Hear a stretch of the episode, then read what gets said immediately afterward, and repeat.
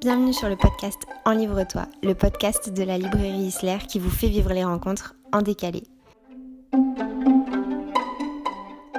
Bonjour Baptiste Beaulieu. Bonjour euh, Madeleine, bonjour la librairie Isler et les lecteurs. Merci d'être avec nous pour nous parler aujourd'hui de Les gens sont beaux, paru aux éditions Les Arènes, qui est ton premier album jeunesse. Est-ce que tu peux nous présenter ce livre? Alors, euh, c'est l'histoire d'un grand-père qui emmène euh, sa petite fille ou son petit-fils, on ne sait pas trop, euh, visiter la tour Eiffel et qui en profite pour lui raconter, comme il a été docteur, l'histoire des corps des gens qu'il croise en lui faisant croire que bah, tous les gens qu'il a croisés sont des anciens patients, que du coup il connaît leur histoire pour essayer un petit peu de transmettre un message à, son, à son petit-fils ou à sa petite-fille, un message autour de la beauté des corps, de la pluralité des corps et de la manière dont euh, tous les corps vont avec une histoire et que quand on connaît l'histoire d'un corps, alors il devient très difficile de se moquer de la personne qui porte ce corps. Pourquoi en avoir fait un album jeunesse et pas un roman euh, Parce que je pensais, et ça s'est confirmé, qu'on pouvait parler à la fois aux enfants et aux adultes, de ce sujet-là, mais surtout qu'on avait euh, la possibilité de semer des, graines, des petites, des petites graines bienveillantes euh, chez les enfants et peut-être aussi pouvoir les armer intellectuellement pour plus tard quand ils arriveraient, ben, c'est notre époque hein, qu'il veut, quand ils arriveront sur, le, sur les réseaux sociaux et qu'ils devront se confronter à, ben, l'image standardisée des corps, les images choisies, les images parfois déformées qui sont un, très mauvais reflet de la réalité. Et je m'étais dit, euh, c'est chouette s'ils pouvaient avoir un petit album qu'ils aient lu euh, plus jeunes et qui puissent comme ça les armer intellectuellement à leur arrivée sur les réseaux. Comment tu as choisi les personnages que tu allais montrer, que tu allais présenter Parce qu'ils ont tous un. Euh, ils ont une page en fait qui mhm. leur est consacrée à chaque fois. Mais tu as choisi une personne grosse, une personne fatiguée, une personne très maigre. Mhm. Comment tu t'es limité entre guillemets sur le choix des, différences. Euh? Bien sûr. Euh, moi, je voulais parler de tout ce qui peut être éventuellement euh, stigmatisé ou stigmatisant dans notre société. Et donc, je voulais parler à la fois du physique, mais aussi du mental, c'est-à-dire de handicap ou des souffrances invisibles. donc, il y a aussi des personnages dont le handicap ou la souffrance ne saute pas forcément aux yeux, mais qui peut expliquer en partie leur comportement. Le but étant de, ben, faire comprendre aux lecteurs, aux lectrices qu'on ne sait jamais ce qui fait qu'une personne est telle qu'elle est, et qu'une fois qu'on sait pourquoi elle est comme ça, alors ça devient beaucoup plus difficile de la juger. Et du coup, euh, tu envisages un tome 2 avec des différences euh, Parce que par exemple, il n'y a pas de... Moi, je pense... Avant de le lire, je pensais par exemple y retrouver forcément une personne en fauteuil. Mm. Ou enfin des choses plus évidentes en fait mm-hmm. que ce qu'on trouvait là.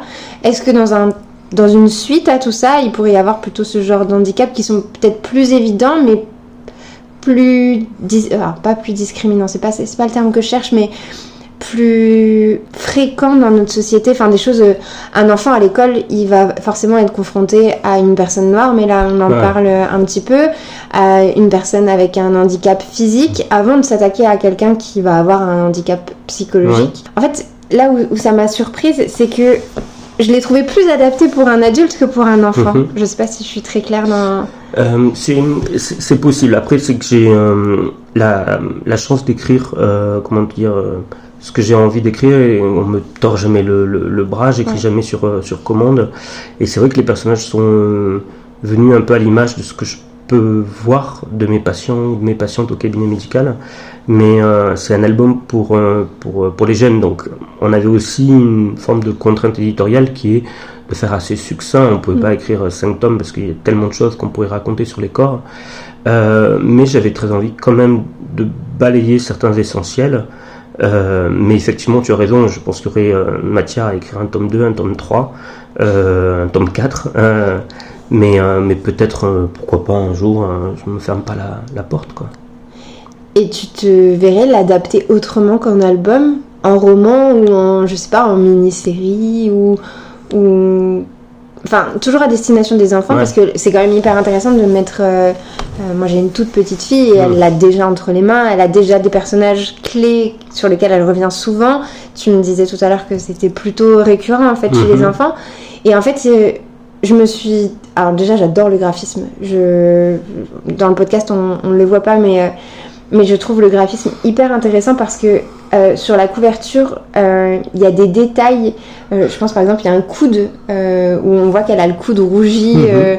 Enfin voilà, avec des, des, toutes petites différences qui, où on peut se demander justement pourquoi elle a d'un coup comme un, je pas, on dirait presque un petit bouton. Enfin bref. Et et en fait, je suis sûre que c'est le genre de graphisme qui pourrait plaire autrement que dans un livre aussi.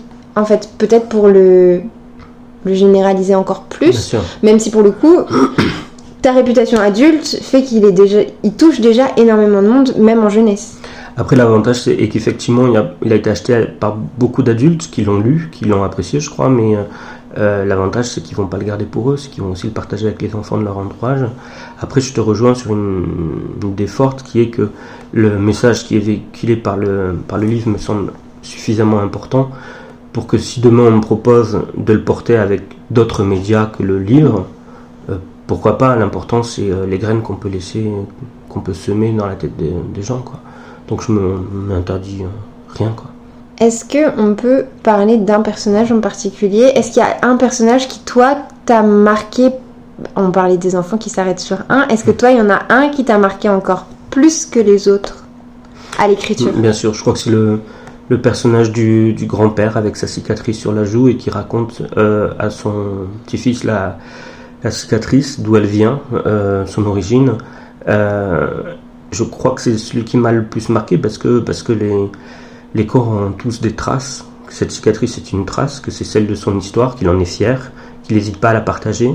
Et, et, que la manière dont il est heureux de partager cette histoire et cette trace avec son petit-fils ou sa petite-fille me rappelle à quel point quand on grandit, on perd un petit peu cette curiosité-là euh, de l'histoire des autres, de l'histoire du corps des autres. Parce qu'on vit dans une société, et je l'entends, où quand un enfant va poser une question sur euh, Ah, pourquoi le monsieur est comme ça, ou la dame est comme ça, le, père ou la mère va tout de suite dire ah, Ne le regarde pas, ne lui parle pas, euh, ça se fait pas, alors qu'il n'y a rien de malsain dans cette curiosité, il y a juste l'envie de découvrir la pluralité des existences, des corps, des différences, euh, et, peut-être aussi un attrait chez les enfants pour les histoires des autres. Et euh, je pense qu'effectivement, si on mettait un peu plus ces histoires en commun, si on les partageait un peu, un peu plus, davantage, euh, peut-être qu'on souffrirait moins dans notre coin de devoir affronter seul, finalement, des difficultés qu'on est tellement nombreux à, partager, de, manière très différente, avec des visages très différents. Mais rien n'est plus rien n'est plus extime que l'intime parce que finalement tous ces problèmes, toutes ces différences, on les traverse tous, on en a tous des différentes, mais si on les mettait en commun, on se sentirait beaucoup moins seul, je crois. Est-ce que tu trouves ça toujours vrai avec les réseaux sociaux?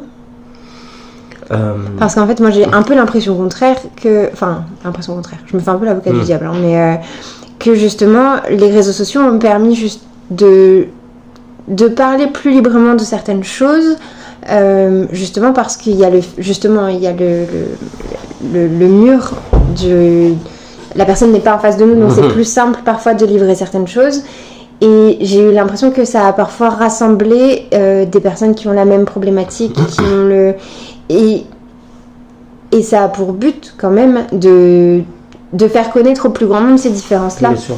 Ce que tu dis c'est intéressant parce que euh, bah, ça rappelle qu'il y a Enfin, une médaille a toujours un revers et que c'est vrai qu'il y a tellement de choses à critiquer sur les réseaux sociaux qu'on en oublie aussi à quel point ça a permis de fédérer des personnes qui parfois affrontent des difficultés, qui se sentaient seules à les affronter et qui ont pu mettre en commun leur histoire, donc leur voix, et donc faire connaître au plus grand monde euh, bah, ces voix-là, ces voix dissonantes, un peu parfois euh, remisées à la marge habituellement, et, euh, du coup, euh, ouais, peut-être de faire un petit peu avancer, euh, avancer les choses. Le revers de la médaille, c'est que sur les réseaux, on a l'autre côté qui est on choisit la photo qu'on met sur les réseaux, on peut même mettre un filtre sur cette photo.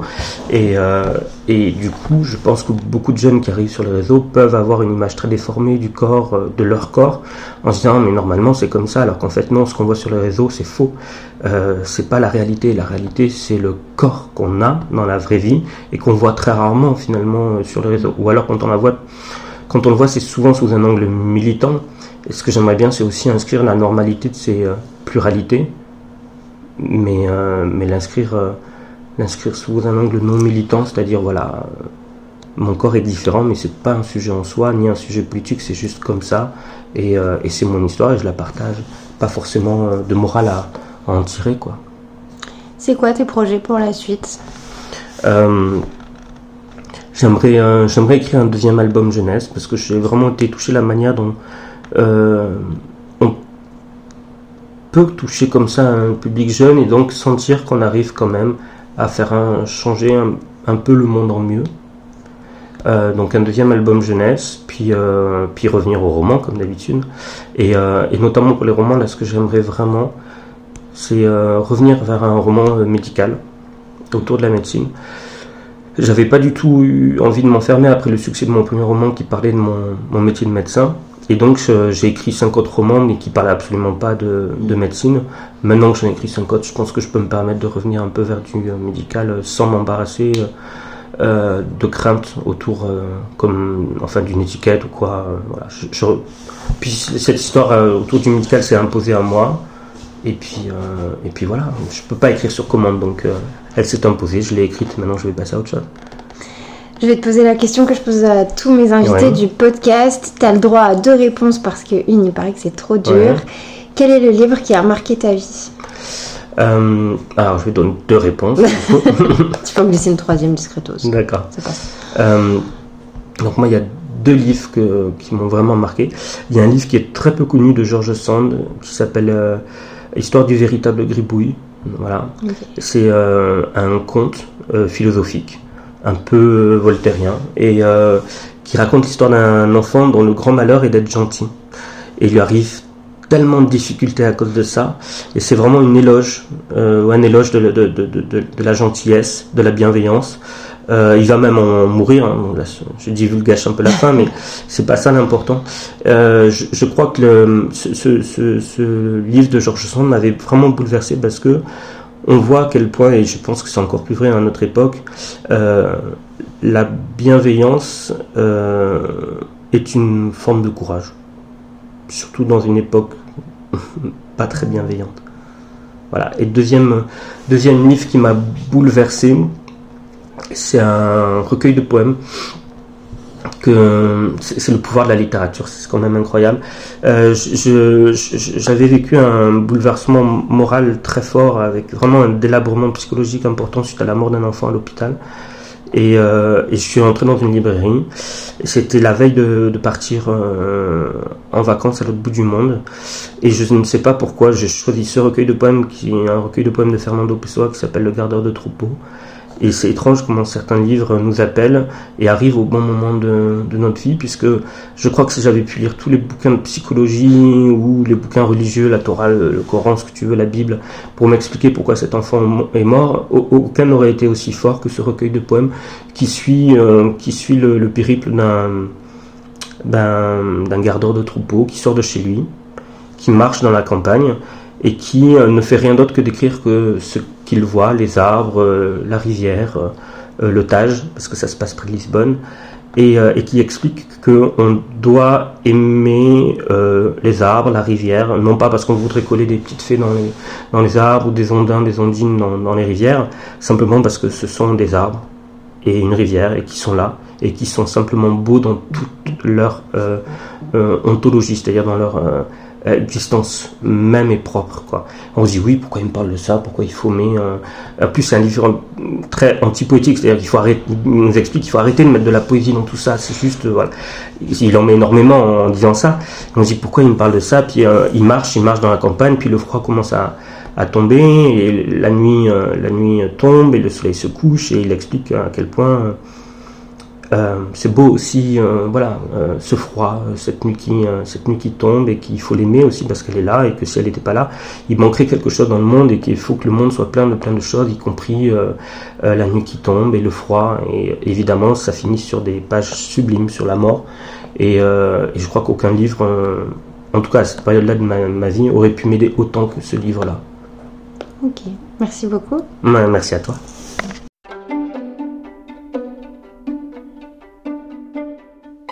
Merci de nous avoir écoutés. Et pour connaître toutes les informations sur ce podcast, n'hésitez pas à vous rendre dans la barre d'infos. Pour connaître les prochaines rencontres, allez directement sur le site isler.fr pour toutes les informations. N'hésitez pas à liker, à vous abonner et à très vite.